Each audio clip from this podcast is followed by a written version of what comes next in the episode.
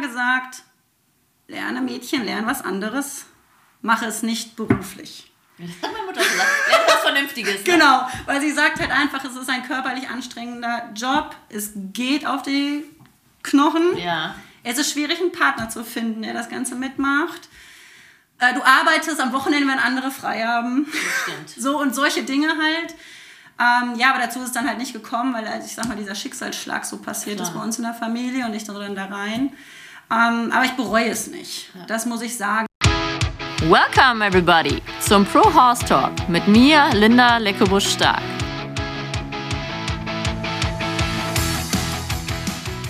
Hallo ihr Lieben, ich sitze gegenüber von Alexandra Jagdfeld. Hi Alex. Hallo? Ich bin hier im schönen Keppeln oder Üdem? Ja. Üdem Keppel, Keppel ne? Genau. Hier habt ihr eine Anlage gepachtet. Ganz genau, ist richtig? Wir sitzen in deiner Wohnung direkt an der Anlage. Ganz genau. Ja, cool. Deine Eltern wohnen ja auch hier? oder? Ja, auch in dem Haus. Wir haben auch die Chrissy und mein Bruder, die sind ja auch ein Paar seit vier Jahren, die wohnen quasi direkt über uns. Und ähm, ja, wir haben jeder unsere eigene Wohneinheit, weil uns das wichtig ist. Wir müssen die Tür mal zumachen können, aber wir sind doch schon ganz schöne äh, Familienmenschen und ja, leben eigentlich alle unter einem Dach. Ja, schön. Also richtiger Familienbetrieb. Die Chrissy ist deine Co-Trainerin Ja, und du hast gerade genau. gesagt, die ist jetzt mit deinem Bruder liiert. Ja, seit vier Jahren, genau. Ach, schön. Das Ja. ist ja super.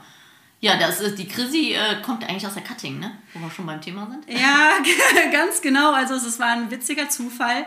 Wir waren ja mal, also mein Vater und ich haben ja mal, ähm, waren mit unseren Trainingspferden bei Dörrix in Mahl. Und äh, da hat unter uns die Chrissy mit ihrer Mutter und ihrem Stiefdad gewohnt. Ja, Chrissy und, und mich und unser unterscheiden ungefähr fünf Jahre. Und dann weiß ich halt immer noch, dass, ich sage immer, das 15-jährige Mädchen mit ihrem Pisspot-Schnitt, sage ich immer liebevoll zu ihr. Ähm, daher kannten wir uns eigentlich schon immer so. Ja. Ne? Und ähm, ja, und dann hatte ich damals ähm, äh, bei Facebook geschrieben, dass ich jemanden suche, der mir hilft. Und darauf hat sie sich gemeldet und so ist das Ganze zusammengekommen. Ja, schön, cool. Ja, wir fangen jetzt mal ein bisschen autobiografisch an. Wir, wir beide kennen uns länger. Du bist gerade vor ein paar Tagen 35 geworden, ne? Ganz genau. Ich bin 36. wir, wir reiten schon immer, ne? Ich weiß noch, früher waren wir am Turnier auf Schmallenberg. Ihr wart bei uns auch im Ganz Turnier. genau. Ähm, also du reitest dein Leben lang schon. Ja, solange ich denken kann. Ja. Wo, wo bist du geboren ursprünglich? Äh, Im Sauerland bin ich geboren, in Attendorn. Und also bis einschließlich meinem 16. Lebensjahr haben wir auch im Sauerland in Schmallenberg, deswegen auch damals Schmallenberg Open, Genau. haben wir gewohnt. Ja, und dann sind wir halt von da weg. Ja, und ihr habt klassisch angefangen, deine Eltern kommen auch beide aus der klassisch Reiter. Genau, ganz genau. Ähm, äh, meine Mutter Springen und Dressur, mein Vater eigentlich nur als Springreiter unterwegs. Ähm, hat sich eigentlich so ergeben, meine Mutter hatte damals einen ziemlich schweren Springunfall, hat ähm, in der Lendenwirbelsäule einige Wirbel halt so, ich sag mal, verknöchert, Arthrosen, dass halt dieses Sitzen eines Warmblutpferdes halt nicht mehr so einfach war. Und dann durch einen USA-Urlaubstrip sind sie aufs Quaderhorse gekommen und so ist das Ganze entstanden. Aber wo ich klein war, also ich selber habe mal mit Vierzüge-Klasse im- beim Klassischreiten angefangen. Mhm. Habe ich jetzt letztens noch ein Bild von Genau. Facebook gesehen, wie du auf so einem Schimmelpony sitzt. Ja, genau, das war mein Bruder- allererstes Pony. Ja, ja, sehr cool. Ja, und wann hat das dann mit dem Westernreiten für dich so angefangen, weißt du das? Ähm, ich weiß, dass ich meine allererste EM geritten bin, da war ich sechs Jahre alt. Ach, Das war damals in Aachen. Pferd hieß Deslin Rodeo, eine Beige-Stute. Äh, das, mm, ja, so in dem Zeitraum. Ich kann es jetzt halt so gar nicht mehr genau sagen, aber so hat das halt angefangen. Es war eine Zeit auch noch so ein bisschen überlappend, weil wo wir ins Sauerland gezogen sind, war auch damals ja der Reiterverein. Schmalenberg noch in der Reitanlage. Weiß ich, gab es jeden Mittwochabend Springreitstunde. Ich habe mitgemacht. Waren die ganzen Schulpferde da, immer noch geritten. Ja, aber dann ging es eigentlich nur noch in die eine Richtung. Ja, cool. Ja, also ich erinnere mich, dass wir zusammen in Aachen geritten sind. Ich glaube, ich bin so mit 8, 9 meine erste EM geritten. Und in dem Sinne waren wir ein bisschen Konkurrenten, auf der anderen Seite aber auch nicht. Unsere Eltern waren in der gleichen Branche. Ja. Meine Eltern haben sehr viele Pferde importiert und ihr habt so ein bisschen mehr die Showpferde importiert, würde ich sagen, ne? Oder? Ja, Kann man doch schon. sagen? Also wir haben es vor einigen Jahren eigentlich so aufgehört, den großen Handel. Mhm. Aber meine Eltern Ich meine, da war ich ja noch nicht involviert in die ganze Sache. Schon einige Pferde, also knapp über 1000 Pferde über den Teich gebracht.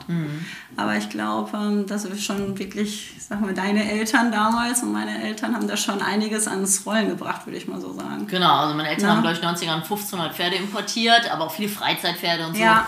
Und ich war immer, was heißt neidisch, obwohl eigentlich war ich gar nicht neidisch, weil ich total gewohnt war, billige Verkaufspferde zu reiten. Aber ich weiß immer, dass du immer gefühlt bessere Pferde und schönere Sättel wie ich hattest. und auch schönere Pferde. Aber das war ich ein bisschen gewohnt, auch gerade von den Italienern. Ne? Früher Ja. sind wir ja mit Cozzos und Giraudinis geritten. Ja, das stimmt. Ich glaube, dann auch tatsächlich Michael Colvin mal für... Er hat eine Zeit in Italien Genau.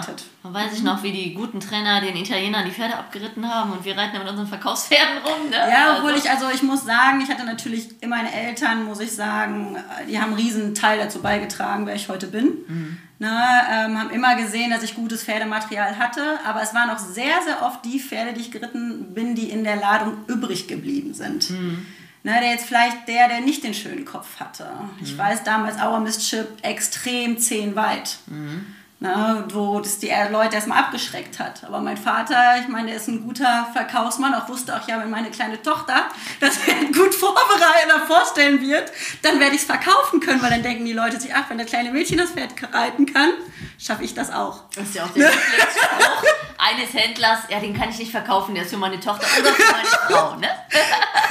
ja, den kennen wir, ne? Ja, nee, das war bei uns auch so. Also so, so lernst du halt reiten, ne? Das waren keine schlechten Pferde, aber halt auch nicht die erste Sahne, die du Genau. sofort verkauft hast. Und so hat man natürlich auch reiten gelernt und auch schon. Ne? Ja, und ich muss halt auch wirklich sagen, wo ich meine Eltern damals für verteufelt habe, jede Saison gab es ein neues Pferd. Weil dann war das Pferd, sag mal, ist mit mir da nicht gelaufen. Es kamen Leute, oh, meine Tochter, ich suche für meine Tochter ein Pferd, bumm, war das Ding geritzt. Damals hat, wurde auch anders verkauft. Dieses ganze AKU, Röntgenbilder, hat ja alles nicht diese Riesenrolle gespielt, ne, wie es heute ja, Ja, auch die- leider auch schon der Fall ist. Auch ne? die Gewährleistung ist ja ein Ganz genau, Ne? ne? Also eine Garantie auf ein Lebewesen ist ja fast unmöglich. Ja. So, und dadurch war das halt, ich sag mal, waren einfach andere Zeiten. Und ja, jedes Jahr gab es ein neues Pferd. Ich natürlich Ende der Saison immer geweint ohne Ende, meine Eltern gehasst, mich ins Zimmer eingeschlossen und halt diese üblichen Dinge. Ähm, aber heute weiß ich, jedes Pferd ja, hat mich ja neue Dinge lernen lassen und mich einen Riesenschritt nach vorne gebracht. Ne? Also das Ja. ist schon eine Sache, wo ich heute sage, ich, wo ich wahnsinnig raus, weil ich mich jetzt auch für den Beruf entschieden habe, wahnsinnig raus profitiert habe. Ne? Das war bei mir ähnlich. Ich hatte aber ein Pferd für eine Saison maximal, manchmal auch kürzer. Aber ich hatte halt den Deal mit meinem Vater. Ich hatte meinen Pony zum Liebhaben. Vielleicht bin ich auch ein bisschen mehr der rationale Typ. Also ich war bestimmt auch an dem Tag traurig, wo es verkauft wurde, aber ich wusste, es gibt ein neues und deswegen war das für mich Ordnung. genau.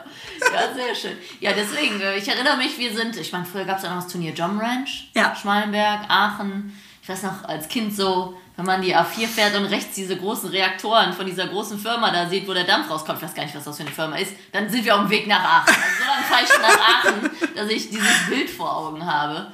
Und es war früher eine ganz andere Welt. Ich weiß noch, bei uns am Turnier früher hatten wir mal 3000 Zuschauer und hatten einen Böckmann Cup, einen großen. Ja. Also war noch viel mehr Event tatsächlich. Ja, und ähm, wie zum Beispiel bei euch, Nürnberg Open, abends den Country-Abend, hattet ihr eine Band. Ja, das war auch so ein riesengroßes Come-Together. Ne, das ist halt schon eine mega Zeit gewesen. Und ich finde es halt auch einfach mega cool, dass du heute hier bist, weil Ja. wir so zusammen da drin groß geworden Auf sind. jeden ne? Fall, Das genau. ist schon, wo uns doch einiges verbindet. Ja, auf jeden Ne? Fall. Wir sind Ja. ja ein bisschen, also grob den gleichen Weg gegangen. Ja, Familienbetrieb, beide jetzt mehr involviert. Ne? Genau. Ich habe halt noch Geschwister, die aktiv drin sind. Ja. Was ich weiß noch, bei uns am Turnier, am Sommerturnier, ist der Ruben van Dorp, mittlerweile NHA-Trainer in den USA und Sebastian Petrol, die sind früher Pleasure bei uns am Turnier geritten. Das waren noch Zeiten. Mhm. Genau. Ne? Also verrückte Welt. Ne, also, äh, ich weiß auch, Jump Ranch war cool, Riesenturnier, wo man schwimmen gehen konnte, mit diesem Genau. Baggersee da dran. Das war schon echt. Ähm, da ist Kreuz, finde ich, Fluch und Segen. Ganz Kreuz hat die genau, tam- ja. normalen Turniere etwas eliminiert. Ne? Ja, also Kreuz ist natürlich schon, ich sag mal, als Teilnehmer wahnsinnig toll. Die festen Stallungen, du hast immer Platz. Ne, es ist schon, du kannst immer wirklich gut vorbereitet in deine Klasse gehen. Ähm, nehme ich sehr gerne die Jungpferde auch mit hin, obwohl es für mich eine Strecke von 600 Kilometer ist, ein Weg. Aber ich halt einfach weiß, ich kann auch erstmal der großen Meute aus dem Weg gehen, wenn ich merke, die haben erstmal ein bisschen Angst davor und kann mich so langsam rantasten. Ja. Ähm, aber es ist halt auch einfach, es ist am Arsch der Welt. Na, es ist halt da, es Zuschauer. Wir sind immer unter uns Ja, Teilnehmer. Ja, das stimmt, das stimmt. Na, das ist so ein bisschen. Könnte uns jetzt zugutekommen zu Corona-Zeiten. Ne? Ich sage immer, wir haben sowieso keine Zuschauer.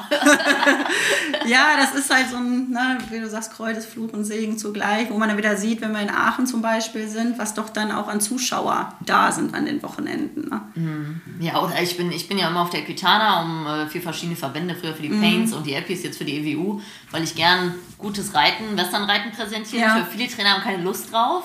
Ich mache es, um so ein bisschen Aufklärungsarbeit zu leisten, dass wir auch leicht tragen und gymnastizieren. Ja. Ähm, und das ist halt schon cool, wenn du in dieser großen Halle reitest vor 3000 Leuten, die Ja. dir zujubeln. Das kennen wir gar nicht. Ich glaube, da ist die Amerikaner noch so ein Event. Ja. Aber die Amerikaner ist natürlich eine Messe und gerade für die ruhigen, ordentlichen Disziplinen ist das, glaube ich, nicht ein ganz einfaches Turnier. Ja, Ne, du brauchst Äh, sehr nervenstarke Pferde und so. ganz genau. Das, ja. äh, deswegen, und das ist für mich zu nah an der DM leider. Ja, dann äh, seid ihr in Schmallenberg weggezogen, ne? Das, Genau. Wo seid ihr dann? Dann seid ihr, hat da irgendwo einen Zwischenstopp, bevor ihr hier gelandet seid, oder? Ja, genau. In der Schmalenberg waren wir einmal kurz in der Eifel. Und dann waren wir bei Dörings in Mal. Kann jetzt gar nicht wirklich sagen, Ja. was von der Zeitspanne. Und dann ähm, haben wir uns eigentlich dazu entschieden, wieder, ich sag mal, ein bisschen der eigene Herr sein zu wollen. Und dann haben wir halt nach einer Pachtanlage gesucht und so sind wir hier gelandet. Hast du eine Ausbildung gemacht oder irgendwas? Was hast du nach der Schule gemacht? Also nach der Schule, meinen Realschulabschluss gemacht, ich war auf der Berufsschule. Und ich weiß nicht, ob es manche wissen, meine Mutter hatte, da war ich 16, auch einen schlimmen Unfall mit einem Pferd. Das wusste ich. Also sie ist nicht runtergefallen, war kein Reitunfall, aber sie wurde auf der Stallgasse von einem Pferd überrannt und hatte den Schädel gebrochen, Ober-Unterkiefer zertrümmert und hatte extrem ähm, den Gleichgewichtssinn verletzt. Und das hat sie halt wahnsinnig aus der Bahn geworfen. Also sie konnte gar nichts. Und das war so der Moment, wo ich halt angefangen habe, nicht nur mal eben so der Catchrider zu sein, der ich schon immer mal war als Jugendliche, wenn ein Hintern zu wenig da war in der Pleasure oder so. Habe dann halt schon mehr eigentlich dann so angefangen, diesen Part einzunehmen. Und bin dann eigentlich da drin hängen geblieben. Aber das war so der ausschlaggebende Punkt, wieso ich da wirklich halt dann so extrem da eingestiegen bin, kann man eigentlich sagen. Weil meine Mutter hat immer gesagt, lerne Mädchen, lerne was anderes, mache es nicht beruflich. Hat meine Mutter gesagt. Lern was Vernünftiges. Genau, weil sie sagt halt einfach, es ist ein körperlich anstrengender Job, es geht auf die Knochen. Ja. Es ist schwierig, einen Partner zu finden, der das Ganze mitmacht. Äh, Du arbeitest am Wochenende, wenn andere frei haben. Das stimmt. So und solche Dinge halt. Ähm, ja, aber dazu ist es dann halt nicht gekommen, weil also ich sag mal, dieser Schicksalsschlag so passiert Klar. ist bei uns in der Familie und ich dann da rein. Ähm, aber ich bereue es nicht. Das muss ich sagen. Also eine Sache, die ich ändern würde, ich würde schon sagen, okay, oder jedem anderen Jungtrainer, der sich das wünscht, so, ich habe hab vielleicht noch was anderes im Petto, einfach wo man drauf zurückgreifen kann, würde ich schon, ich sag mal, das ist das, was ich ändern würde, aber ich würde jetzt nicht meine Berufswahl ändern wollen. Das heißt, du bist dann quasi früher in Betrieb ernsthaft eingestiegen, wie theoretisch geplant war. Ganz genau. Ne, das ist Ja. dann halt und ja, es ist schon einfach Leidenschaft. Ne? Und dann bleibt man halt daran hängen. Und ich meine, ich habe mich auch in der Schule durch viele Praktika durchgequält, wo ich so gedacht habe, komm, das könnte dir gefallen. Aber es war nicht nichts einfach, wo der Funke übergesprungen ist. Und ich denke mir, das sollst du bis ins hohe Alter machen. Das stimmt. Äh, weiß ich nicht. Also ich, der Job muss einem Spaß machen, sonst machst du das nicht über die Jahre. Ja, ne? ja. Aber du warst auch in den USA zwischendurch, oder? Ja, also immer mal wieder, also einige Male. Hm, Ich, ich sage immer wieder, gerade so im Winter habe ich mal immer so eine kleine Zeitspanne genutzt. Ich war, ich sag mal so 14 rum, war ich sehr oft beim Marc Schäfer. Da habe ich so eigentlich, ich sag jetzt mal, meine Jugend äh, verbracht. Gerade wenn man noch so sechs Wochen Sommerferien hat. und solche Dinge. Ähm, ja, da war ich bei der, zum Beispiel bei Karl und Trisha Jamba ähm, einige Wochen. Ähm, war bei der Carol Metcalf. Ähm, ich war auch beim Casey Deary drei Monate, wo ich meine kleine, kurze Trainingzeit hatte. Ja. Ähm, ja, und puh, wo ich jetzt noch überall, aber schon halt einige, weil ich das immer gerne nutze. Ne? Man lernt nie aus und. Ja. Ja, und andere Ansichten, andere Pferde, andere Genau. Art, ne? Das, also deswegen Grund, wenn man das hochrechnet, was ja schon auch mal eine ganze Zeit weg, im positiven Sinne bei verschiedenen Trainern. Ne? Ja, Das ist definitiv. Super, ne? ja. Genau. Deine Eltern waren natürlich früher das Maß aller Dinge in der Pleasure-Szene, auch in der Zucht. Ne? Also Familie Mhm. Jagdfelder hatten alle Angst vor. Also ich schon mein Leben lang, obwohl ich keine Angst hatte, weil ich es gewohnt war, von dir geschlagen zu werden. ich, hab, ich weiß noch, ich war auf einem Turnier und dann war ich ganz stolz, dass ich hinter deinem Vater in der Pleasure war und ich musste nicht überholen. Und ich war total stolz. Und dann sagt mein Vater, wie dumm bist du denn, dass du hinter den Besten dich klemmst? Das ist das absolute No-Go. Es ist eigentlich egal, aber du willst nicht hinter den Besten sein, wo du direkt mit verglichen wirst. Ne? Und ich war so stolz damals, ich weiß es noch. Ich meine, bei euch gab es ja damals die Hengste Gator, war so einer der ersten. Ja, oder? Gator Snap and Lad war das damals. Hübsche genau. Fuchs und vier weißen Ja, Füßen, ganz genau. Ne? Dann hattet ihr den With Technik. Genau. Auch ganz groß. Ne? Ja. Der ist ja ein Großvater mütterlicherseits von meinem schön hübschen Epi-Hengst und Mhm. Rider. Dann äh, kam halt Invi und Nightship, ne? Waren die so ein Genau. bisschen gleichzeitig? Ja, ne? Ähm, der Nightship war zuerst da. Mhm. Also es kam eigentlich, ich sag mal eher gleichzeitig damals der Nightship und der Imagimotion. Ja, stimmt. Stimmt. Die waren so ein bisschen zeitgleich, obwohl keines jetzt von beiden in unserem Besitz war. Waren immer Kundenpferde, Mhm. Kundenpferde. aber sie waren ja halt hier. Ne, das ist halt. Dann ähm, sind deine Eltern gegeneinander geritten quasi. Ähm, ja, und am, ich weiß es gar nicht, wie rum was. Ich habe einen Nightship geschaut, wo er frisch rüberkam. Deswegen war ich damals beim Karen Metcalf, weil sie hat ihn damals geschaut auf der World. Und ich mir gedacht habe, komm, fährst mal hin, wie sie reitet, du kriegst das Pferd. Und ich war halt jung, hatte auch Respekt vor der Aufgabe. Na, und ähm, ja, ich habe ich hab dann den Nightship geschaut, mein Vater den Imagimotion.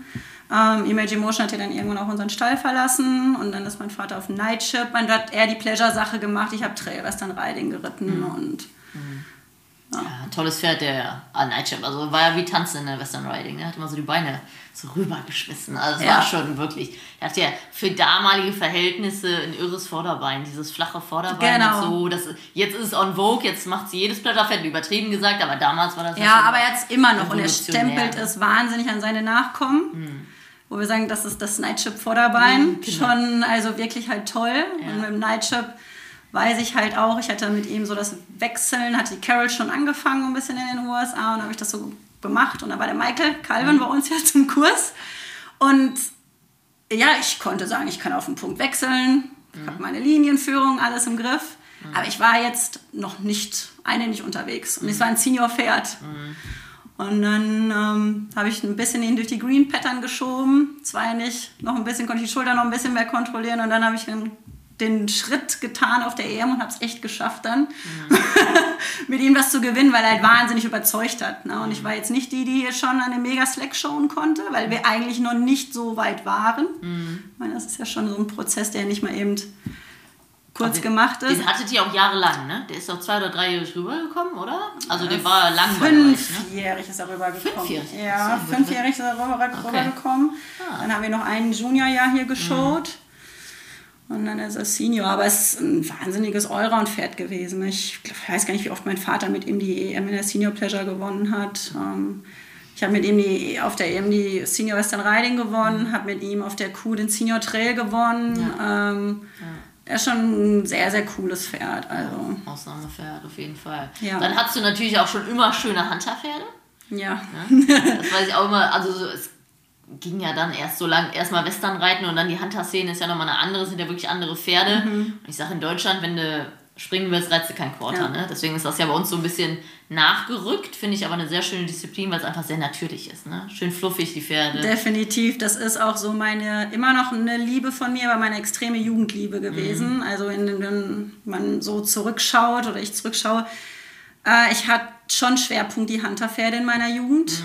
Mein Technology zum Beispiel ist ja Mhm. das war so der erste Genau. Riese gefühlt. Ne? Genau, so schon eigentlich, viele kennen ihn ja heute noch, Mhm. war vom Wiz Technik Nachkommen. Der war groß, fast 1,70 oder so. Ja, Also genau. Also auch schon für die damalige Ja. Zeit aus unserer Clear, Clearly Larry, ist eine Mhm. Dirty Larry Stute gewesen. Damals ein mega Beweger, aber vom Hinschauen just a horse. Mhm. Und so ist sie bei uns hängen geblieben, Verkaufspferd, aber das ist die Mutter gewesen, die aber selber auch super erfolgreich geschaut haben. Meine Mutter auch Hunter Nacelle Pleasure Driving. Rebecca Alger damals noch hier geschaut hat, die Zeit. ja, und ähm, es war ein Nachkommen davon. Und deswegen also schon war es so ja, ich sag mal eher Hunterlastig so in meiner Jugendzeit. Ja, äh, euer Stall hat ja eigentlich alles gemacht außer Training, ne? Also diese Genau. ganzen ordentlichen Disziplinen, sag ich immer, ne? Viel Pleasure, ne? Ihr habt auch Ja. viele Holter gewonnen, auch Ja. mit Jungpferden und Nachzucht sehr erfolgreich, ne? Gerade in Fututis und so. Ja. Ja. sehr schön. Ja, die Pleasure war so das Steckenpferd von meinem Dad. Meine Mutter hat die Halter geliebt und ich meine, früher hatten wir auch Halterpferde in den Klassen. Also ich weiß, äh, als Jugendliche, da waren wir einmal mit 30 Meers da. Da weiß ich noch, wie ich zu meiner Mama gesagt habe, ich kann nicht mehr, ich kann den Arm nicht mehr oben halten. ja, weil diese Klasse hat sich einfach endlos gezogen. Ja, das waren sehr muskulöse Pferde. Genau. Das hat sich halt in Deutschland ein bisschen verändert, auch zum Positiven, dass wir halt unsere Performance-Pferde Holter Ja. haben. Aber in Amerika gibt es ja wirklich die Holterpferde, die nichts anderes. Die werden ja gar Genau. nicht geritten, die sind zu muskulös. Die, also, Finde ich auch nicht schön. Ist eine Sache, die ich auch nicht toll finde. so ein bisschen amerikanisch, ne? Ein bisschen Ja. over the top. Ganz genau. Und äh, mein Mann ist ja wirklich äh, Sportler, der hat ja früher Triathlon gemacht und der sagt, das ist ja lächerlich. Ist doch keine Sportart, neben Pferd stehen und die Weltmeisterschaft zu gewinnen. also für einen echten Sportler ist das Ja. schwer zu verstehen, dass du neben einem Pferd stehst und dann Weltmeister wirst. Ne? Also ich meine, es steckt eine mega, mega viel Arbeit dahinter. genau. Ne, Also, das ist schon. Ich kann es aber nicht befürworten. Das ist einfach eine Sache. Die Performance halt ist eine ganz andere Sache und so sollte es auch eigentlich sein, weil Ja.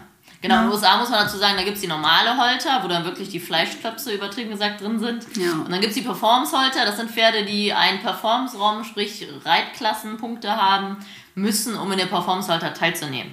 Ich finde, ich fände es noch besser, wenn die sagen müssten, sagen würden, die müssen auf dem Turnier eine Reitklasse laufen. Weil dann hat man ja auch so ein paar Leute, die haben dann die Holterpferde in die Roping gesteckt, dann haben die ihre 10 Ja. Punkte bekommen und dann haben die die wieder in die Holter gestellt. Ne?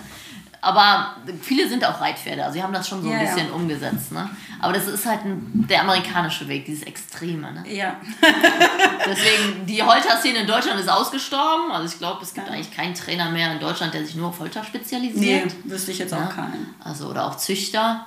Bei uns sind das eher die Reitpferde und die du auch gut in die Holter stellen kannst. Was ja auch wieder notwendig ist für den Allround-Champion, wenn du da vorne landen Genau. willst. Ne? Ja, sehr schön.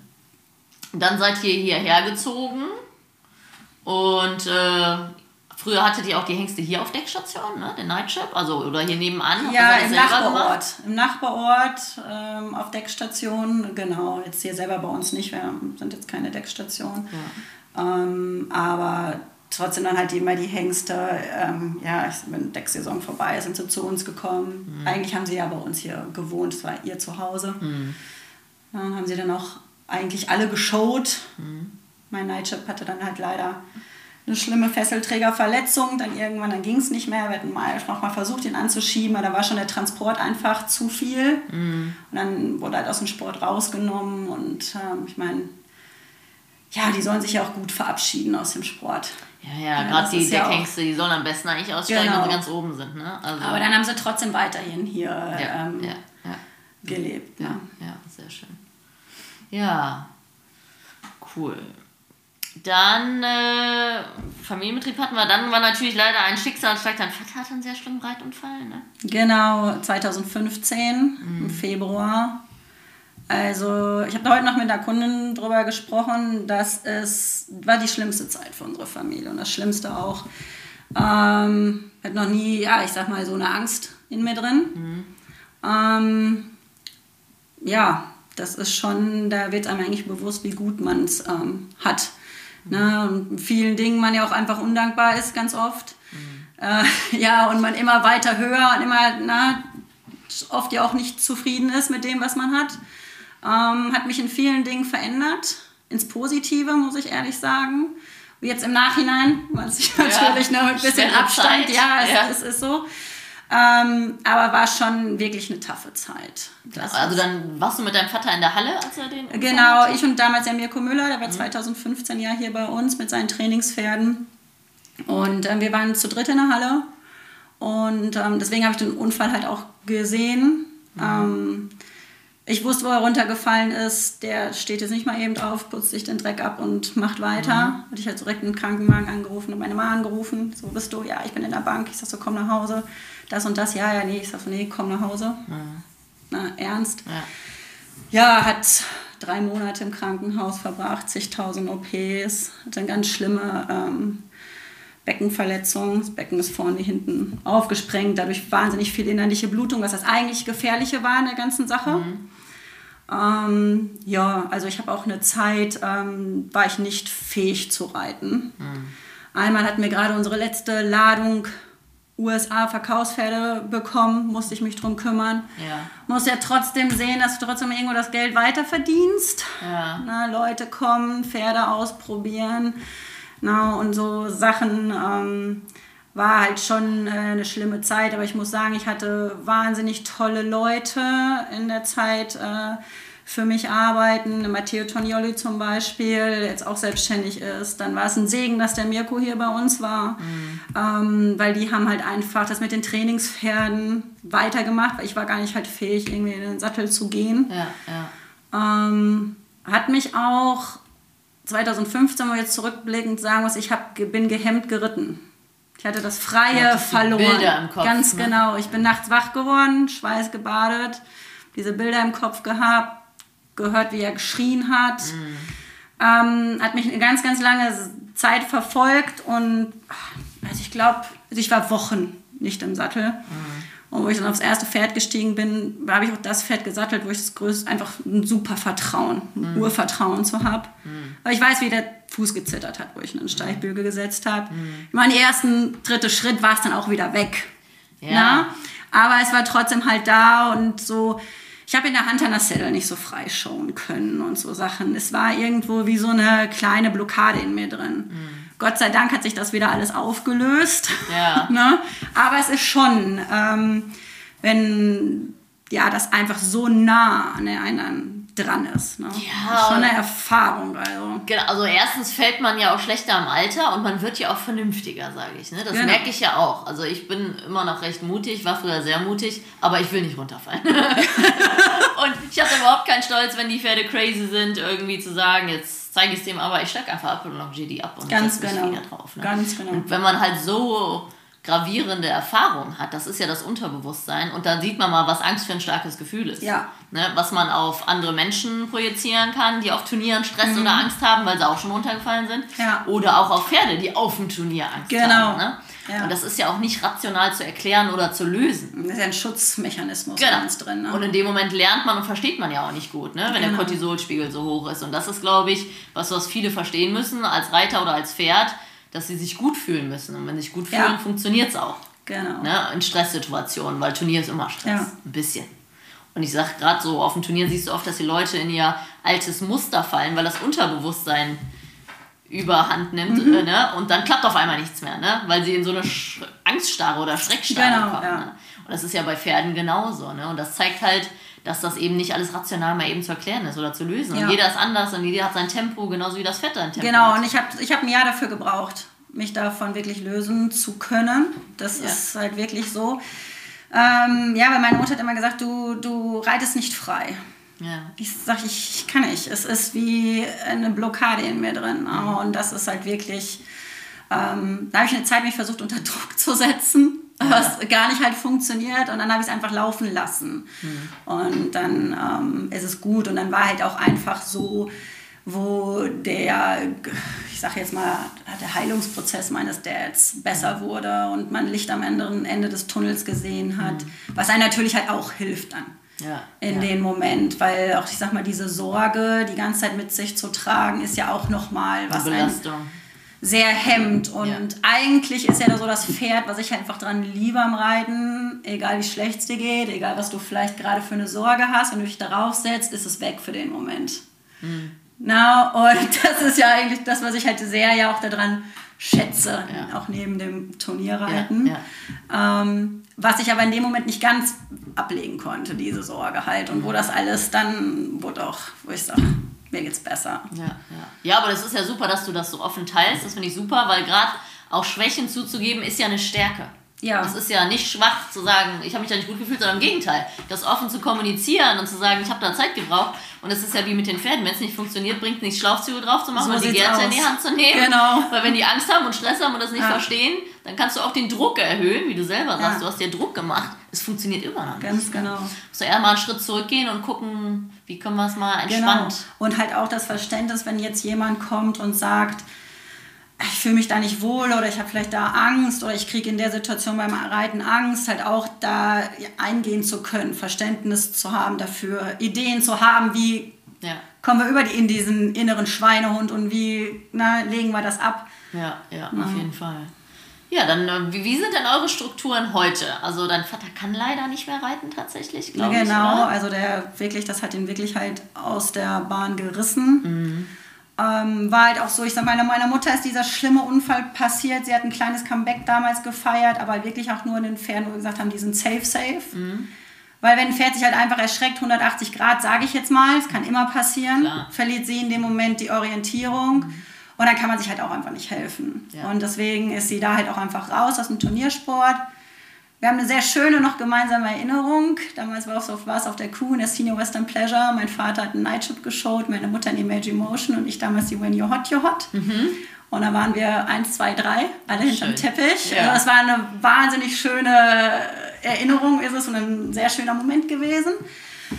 Ähm, aber sie ist halt, ich sag mal, dann so weggebrochen. Dann 2015 mein Vater aus dem Sattel, sage ich jetzt einfach Ja, aktiv ja, Äh, bei den Trainingspferden. Und dann fing so halt auch die Zeit an, wo wir wirklich sagen, okay, ich alleine ist es sch- ist eh sowieso schwieriger, alleine da zu stehen, wenn du halt so einen Betrieb hast.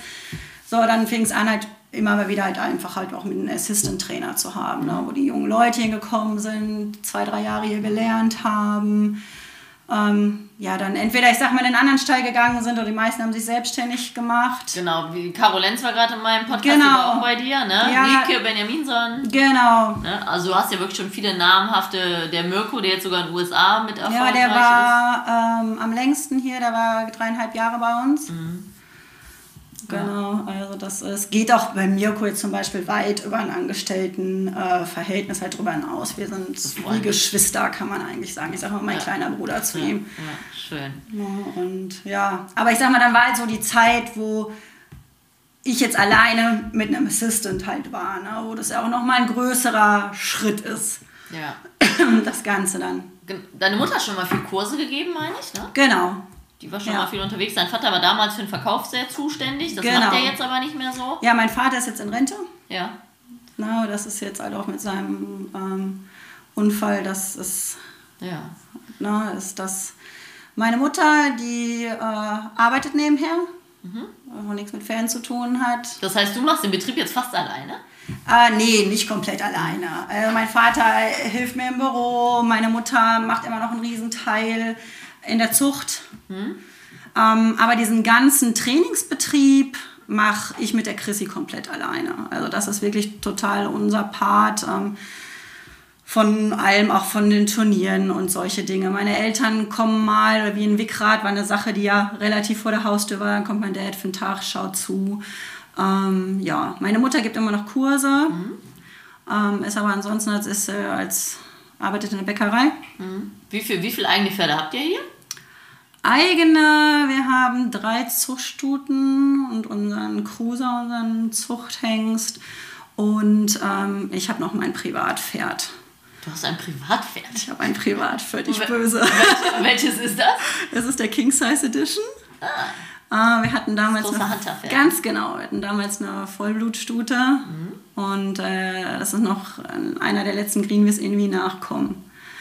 Ja, ich hatte auch bis vor sechs Wochen noch einen zweiten, aber es ist einfach, ich werde dem einen schon nicht gerecht und jetzt momentan haben wir das Glück, muss man ja auch sagen, in dieser ganzen Corona-Krise, wo keine Kurse und das alles erlaubt ist, wirklich den Trainingsstall voll zu haben. Ja. Ähm, da bleibt auch einfach die Zeit nicht da. Ja, ich habe auch nur noch eine Zuchtstute, weil das eigene Pferd reitet man immer als letztes. Und dann Ja. hat man ja oft keine Lust. Oder gar nicht, das ist es Und, nämlich. und dann reitet man auch gar nicht. Und dann läuft's nicht. Und dann braucht man es auch nicht. Genau, dann ist man frustriert, wenn man es dann nochmal irgendwie aufs Turnier schleppen ja. möchte. Und auf der anderen Seite, wenn also was Schlechtes kaufen wir uns ja nicht oder züchten wir uns nicht. Und wenn es dann besser ist wie die Kunden, wäre das auch ein bisschen blöd. Also ja. ist als Trainer mal schwierig mit eigenem Pferd, weil du kannst es ja eigentlich nicht deinen Kundenpferden vorziehen. Ganz genau. Es ist, ja? es ist äh, da halt schon schwierig. Und wenn man, ich sag mal, es nicht kollidiert mit dem Trainingspferd, ist es gar kein Problem. Genau. Wenn aber ja, ja, dann steht es zurück. Ne? Genau. Ich meine, ich habe jetzt das Glück, dass die Chrissy die Hunter-Pferde liebt. Ja, super. das ist absolut ihre Leidenschaft. Ist sie umgepolt von Cutting-Trainer zum Hunter. Ja, sie liebt beides. Ja, cool. wir, haben, wir, wir erzählen ja so viel, wir sind auch, wir sind wie beste Freundin geworden. Mhm. Wir sagen mal, wir sind siamesische Zwillinge, schon mal ist es unheimlich. Und ähm, ja, weil sie das halt auch so liebt, wo ich dann halt sage, weil zum Beispiel mit King Size Edition mhm. ist der Ben. Mhm eine Zeit, sie hat ihn als Jungpferd halt auch geschaut. Ich, sie hat ihn angeritten, ich hatte gar nicht die Zeit. Dann mhm. plus die Kurse, plus das Richten. Mhm.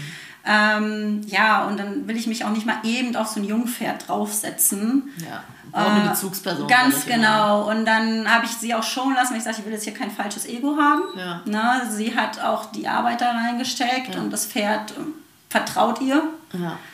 Oh, das ist natürlich für so eine junge Nachwuchstrainerin ein Traum, ne? wenn du im Stall ja. bist und die sagen, das Pferd darfst du jetzt schon. Ne? Das ist natürlich das, was natürlich super schön ist, wenn man das ja. so ein Projekt dann auch mal vorstellen darf. Dadurch habe ich halt das Glück, wo ich sage, wenn ich jetzt selber das nicht habe oder auch die Zeit nicht, ich habe jemand, der ihn liebt, als ist es halt auch. Ja, Chrissy liebt ihn wie ihr eigenes Pferd und dadurch ist es okay.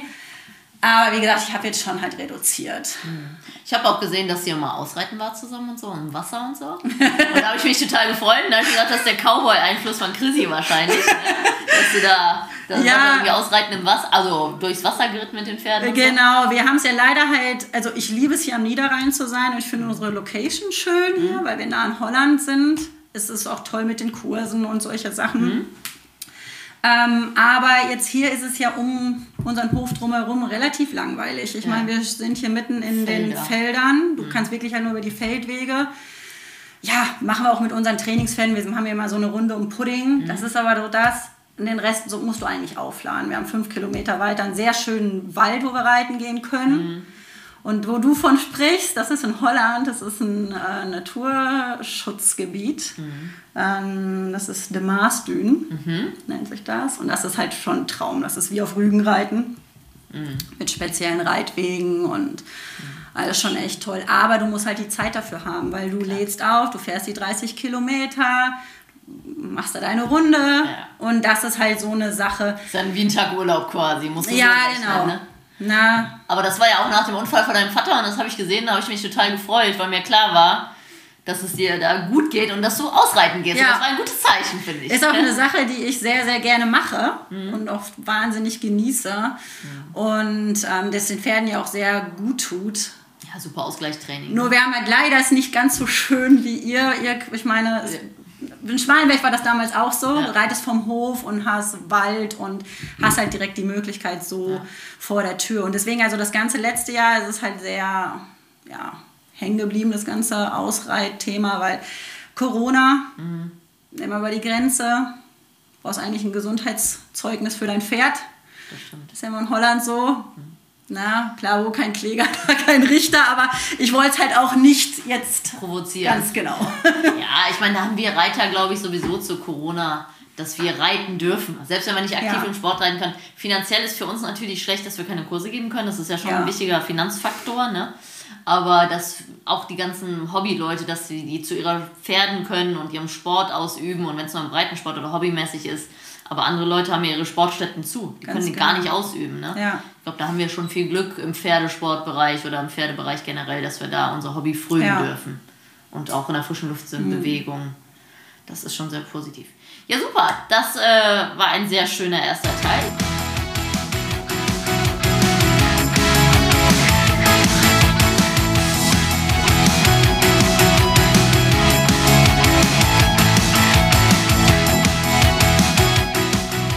Ich hoffe, du fandest diesen Pro Horse Talk genauso interessant wie ich. Wenn du noch mehr Infos brauchst, schau doch einfach mal vorbei auf meinen Seiten bei Instagram, Facebook oder unter leckebusch.com. Thanks for listening. Pro Horse Talk.